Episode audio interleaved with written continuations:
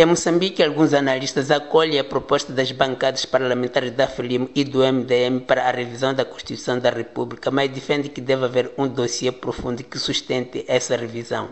A Frente de Libertação de Moçambique, Frelimo Partido no Poder e o Movimento Democrático de Moçambique, MDM, na oposição, justificam a revisão com a necessidade de ajustar alguns aspectos da lei fundamental à atual realidade moçambicana, mas ainda não apresentaram uma proposta concreta. O analista político Carlton Cadedo acolhe esta sugestão, mas sublinha que fazer uma revisão constitucional é um assunto que não pode ser circunstancial. Tem que haver profundidade e robustez para sustentar essa revisão constitucional. Estou a olhar primeiro para o valor político da revisão constitucional, estou a olhar para o conteúdo da revisão constitucional e estou a olhar também para os gastos, tempo e recursos financeiros que isso envolve. Para aquele acadêmico, um dos aspectos que deve ser visto diz respeito à unidade nacional. Há outras coisas que eu acho que deviam estar aqui na nossa Constituição de uma outra forma para robustecer a questão da unidade nacional ou então para repensarmos de uma outra forma. Se houver muita matéria para consubstanciar uma revisão constitucional de vários assuntos, um deles seria a unidade nacional, outro seria a questão da descentralização, outro seria, por exemplo, a questão de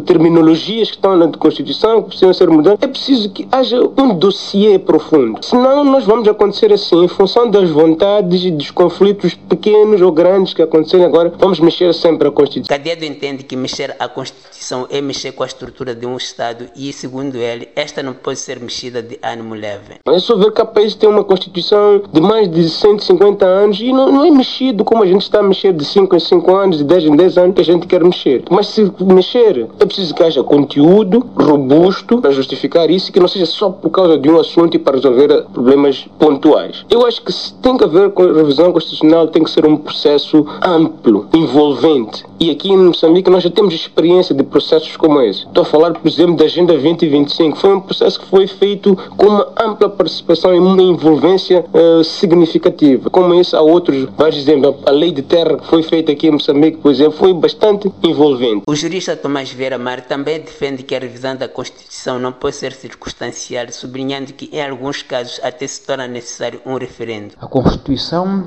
tem ela própria limites de revisão. Há limites em que a Assembleia não é competente para mudar a Constituição. A Assembleia tem que sair para fora e pedir o povo através de referendo. Arnamo, o maior partido da oposição, não se revê nesta proposta. De Maputo para a Voz da América, Ramos Miguel.